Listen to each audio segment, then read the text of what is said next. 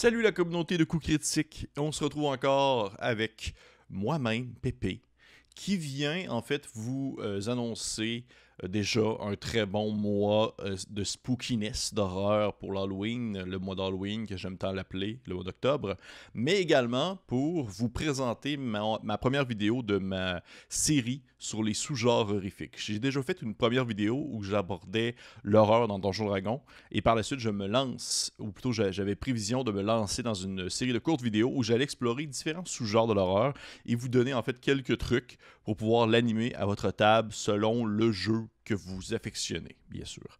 Fait ça va être bien simple, je vais essayer de faire ça bien court, même si je ne promets rien, parce que comme d'habitude, mes vidéos sont beaucoup trop longues. Mais on commence ainsi. Je vais débuter avec euh, un sous-genre horrifique qui, je crois, est très populaire et très connu et très répandu aussi dans le jeu de rôle, et je parle de l'horreur cosmique.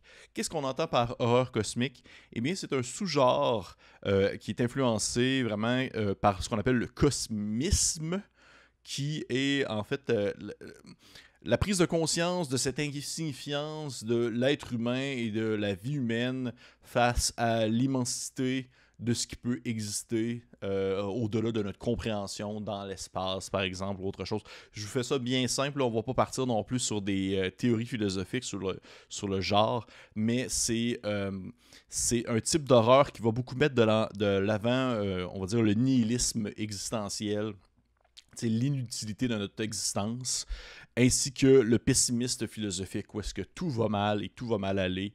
Et c'est un, type d'horreur qui, je crois, est quand même très populaire parce qu'il est souvent mis de l'avant par le fameux jeu Call of Toulouse, même si beaucoup de scénarios de Call of Toulouse ne vont pas nécessairement rentrer dans ce moule-là.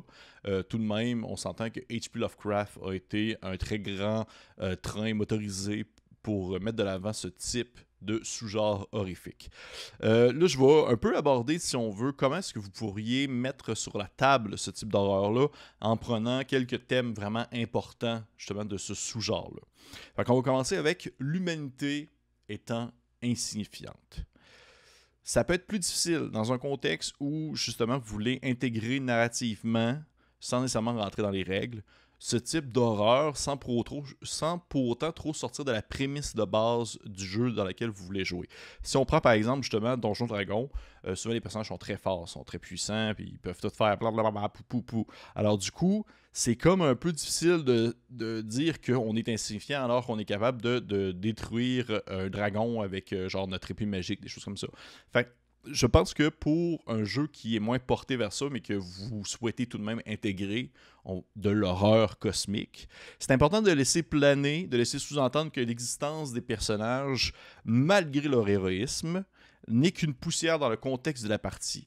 Euh, on va prendre par exemple un prêtre qui euh, rentre dans un temple impie, qui veut communiquer avec son dieu pour avoir des, des infos sur ce temple-là. Eh bien, son dieu ne lui répond pas. Euh, on parle, par exemple, un mage qui n'est pas capable de décortiquer un livre de sorts qui est écrit dans une langue que même un sortilège ne veut pas vraiment déchiffrer. Euh, un guerrier qui n'est pas capable de blesser une créature informe de tas, de, dire de chair, qui n'est pas reconnaissable par aucun manuel de monstre, par exemple. Le but, c'est de montrer que la capacité des joueurs a une certaine limite, ce qui va en quelque sorte ébranler leur sécurité de force et leur sécurité en tant que héros. Par la suite, on pourrait parler aussi, par exemple, des connaissances interdites qui rendent, euh, on dire, les gens euh, plus euh, fragiles mentalement, qui vont les approcher tranquillement de la folie. on va, par exemple, implanter, je vous dirais, implanter des savoirs qui ne peuvent qu'apporter un certain malheur aux personnages, des NPC qui pourraient par exemple mettre fin à leur jour parce qu'ils ont décortiqué des vieux parchemins, ou un personnage qui devient tranquillement corrompu par ce qu'il lit, et qui fait des cauchemars d'un lieu qu'il ne connaît pas et qui semble être le contraire absolument de tout ce qui est normal dans le contexte du jeu. Donc, c'est vraiment de pousser le fait que, oui, les personnages réussissent à accomplir des choses, à, on va dire, accumuler certaines informations, certaines richesses, mais il y a tout le temps un contre-coup à ça qui est euh, beaucoup, presque autant, ou sinon plus terrible que les avantages qu'ils vont euh, avoir au final. On pourrait ensuite parler de la réalité qui devient floue aux frontières. Par exemple, on parle sur jouer les mirages, les visions des joueurs, euh, faire référence à des choses que les joueurs n'ont vues qu'en songe, en rêve. Euh, sans nommer. Ça, c'est vraiment, je pense, un aspect qui est très important. Décrire sans nommer un monstre, le décrire sans vraiment spécifier quel type de monstre que c'est, sans dire, OK, ben vous vous battez contre une harpie. Euh, c'est euh, l'exemple concret de expliquer un éléphant à un aveugle. C'est comme une expression pour dire essayer de décrire un éléphant à quelqu'un qui a toujours été aveugle, ça en revient à décrire des formes géométriques qui, ensemble, euh, dans le fond, n'ont aucun sens. c'est un peu ça aussi, c'est d'essayer d'apporter un côté qui est très, euh, très onirique à la description et ainsi à ce que les joueurs peuvent voir. Parfait, pareil pour les songes, pareil pour, euh, on va dire, les ce qu'ils pensent savoir, mais qu'au final, c'est quelque chose d'autre, quelque chose qu'ils ne peuvent pas comprendre ou quelque chose qui euh, n'a aucun sens dans la situation actuelle. Euh, et finalement, chose qui ne devrait pas être. Là aussi, je trouve que c'est touché comme euh, pour implanter ce type de mécanique-là, ce type de... Parce que c'est purement narratif. Ce que je vous dis là, c'est pas du tout soutenu par aucune mécanique. Purement narrativement, Chose qui ne devrait pas être. C'est touché parce que dans le contexte où est-ce que, par exemple, on prend le jeu Donjon Dragon ou un autre jeu médiéval fantastique, euh, c'est les jeux qui sont les plus souvent joués. C'est un contexte où est-ce que c'est difficile d'inclure quelque chose qui, ne doit pas être dans une situation où est-ce qu'il y a de la magie.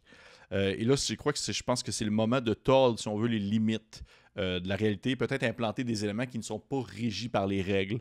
Par exemple, des effets surnaturels qui sont bien au-delà euh, de ce que la connaissance d'un personnage pourrait euh, avoir, ce que les connaissances d'un personnage pourrait avoir, mais également aussi les connaissances du joueur. Parce que c'est là aussi, la, ligne où est-ce que si on se prête au jeu de vouloir jouer à une aventure horrifique, on est prêt à, euh, disons, à être ébranlé autant pour notre personnage, mais aussi le joueur. Parce que sinon, bien, il n'y a comme pas d'avantage vraiment de, de, jouer un jeu parce que, on va dire, simuler le sentiment que peut nous apporter un événement horrifique, c'est quand même très difficile.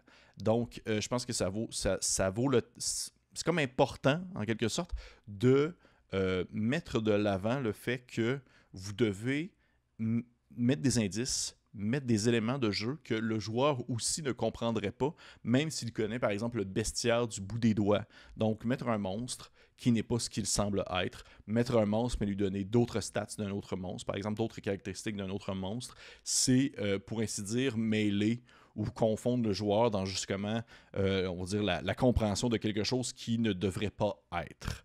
Euh, on parle par exemple aussi des effets surnaturels qui sont bien au-delà des connaissances des personnages, comme j'ai mentionné. Des éléments qui ne sont pas dans un cadre ou d'une action, c'est-à-dire des éléments que les joueurs ne peuvent pas influencer. Quelque chose qui va en dehors de une action. Je bouge, j'attaque. Vraiment, c'est là où est-ce que je, trouve que c'est important de sortir euh, d'un carcan qui est très rigide pour justement se donner un peu plus de liberté afin d'intégrer des éléments narratifs qui vont, euh, disons, marquer les joueurs et leurs personnages par le fait même. Euh, bref, je trouve que c'est le genre cosmique, pour comme, compléter un peu sur, ce, sur la, mise en pratique, c'est un, un, genre qui, qui, est adapté à beaucoup de jeux mais qui n'en demeure pas moins que c'est beaucoup plus facile euh, à implanter dans certains types, euh, on va dire, de gamme plus que d'autres, comme Call of Toulouse, plus facilement que par exemple justement Donjon Dragon. Je pense que c'est un sous-genre horrifique qui euh, et qui doit être mis sur la table de manière claire parce qu'un groupe de joueurs qui est plus souvent autrement habitué à euh, jouer des personnages héroïques, jouer des personnages qui vont accomplir, qui peuvent faire des choses incroyables, euh, eh bien, ça peut être un grand frein, ça peut refroidir énormément ces personnes-là qui sont habituées d'accomplir de grands faits d'armes alors que soudainement, ils vont être confrontés à des choses qui euh, vont complètement les dépasser. Parce que c'est ça aussi l'horreur horrifique, c'est l'insignifiance de votre existence face à une problématique, face à un monstre, face à une divinité euh, qui va au-delà de la compréhension euh, de, on va dire, de, les limites de la réalité. Donc, quelqu'un qui est vraiment habitué d'être la superstar et de combattre absolument tout ce qu'il affronte va peut-être trouver ça plate, voire contraignant de devoir faire face à des choses que son personnage et lui-même en tant que joueur ne peut pas comprendre. Donc je trouve que c'est important de mettre de l'avant, on va dire, la pas la compréhension, mais la mettre de l'avant en tant que DM que ça va être ce type d'horreur-là qui va être présent dans l'aventure. Et pour conclure, en fait, les références, c'est-à-dire certains jeux que je trouve qui peuvent bien s'apporter ou s'adapter à ce, type de sous-genre. Et bien, bien sûr, il y a la très grande famille Toulouesque, c'est-à-dire l'ensemble des jeux de Call of Toulouse, que ce soit l'appel de Toulouse pour du très classique, si vous voulez vraiment jouer à la base, base, base de ce, qu'est-ce que l'appel de Toulouse, c'est ça. Trail of Toulouse, qui est euh, pour un système qui est un peu plus basé sur l'investigation. Même chose pour de Yellow King RPG, qui est aussi un système qui est un peu plus basé sur l'investigation avec le Gumshoe système. On va parler de Cthulhu Dark si vous voulez avoir une narration qui est, un peu plus, qui est plus partagée. Le Mythos, Mythos, World si vous voulez un jeu qui est beaucoup plus narratif. Le Cthulhuac si vous voulez du old school. Euh, euh puis ensuite, si admettons, vous voulez par exemple de l'horreur qui est plus tournée vers la science-fiction, on va penser par exemple à Those Dark Place, euh, Mothership ou même le, très récent jeu d'Alien qui, je trouve, rentre en quelque sorte dans le sous-genre horrifique de l'horreur cosmique. Vous savez, l'horreur en soi, même les sous-genres, ça va être il va comme avoir plusieurs sous-genres qui vont s'imbriquer dans la même gamme ou le même jeu. C'est rare qu'un qu'un ouvrage va seulement être euh, approprié pour un seul type. Ça peut rentrer dans plusieurs catégories. Je trouve que Alien, il y a un très gros, il y a un, très grand aspect tourné vers l'incompréhension face à l'ennemi. Euh, l'impossibilité de décrire, si on veut, qu'est-ce qui se déroule réellement sous les yeux des personnages, l'insignifiance de leur existence. Bref, je trouve que ça peut très bien s'y porter.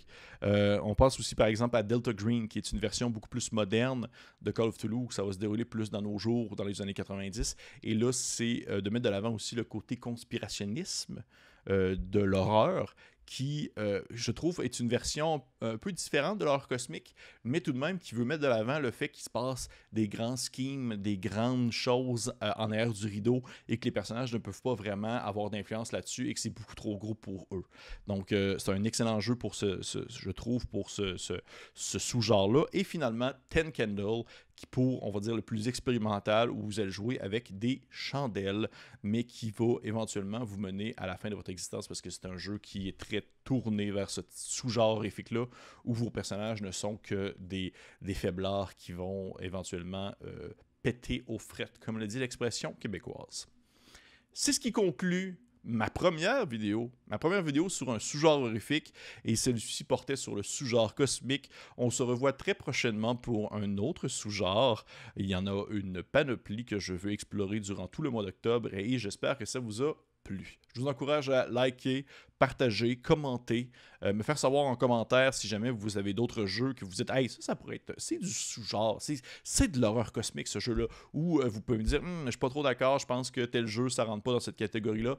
Bref, laissez-moi savoir ce que vous en pensez, ça me fait toujours plaisir de discuter. Et on se dit à la prochaine.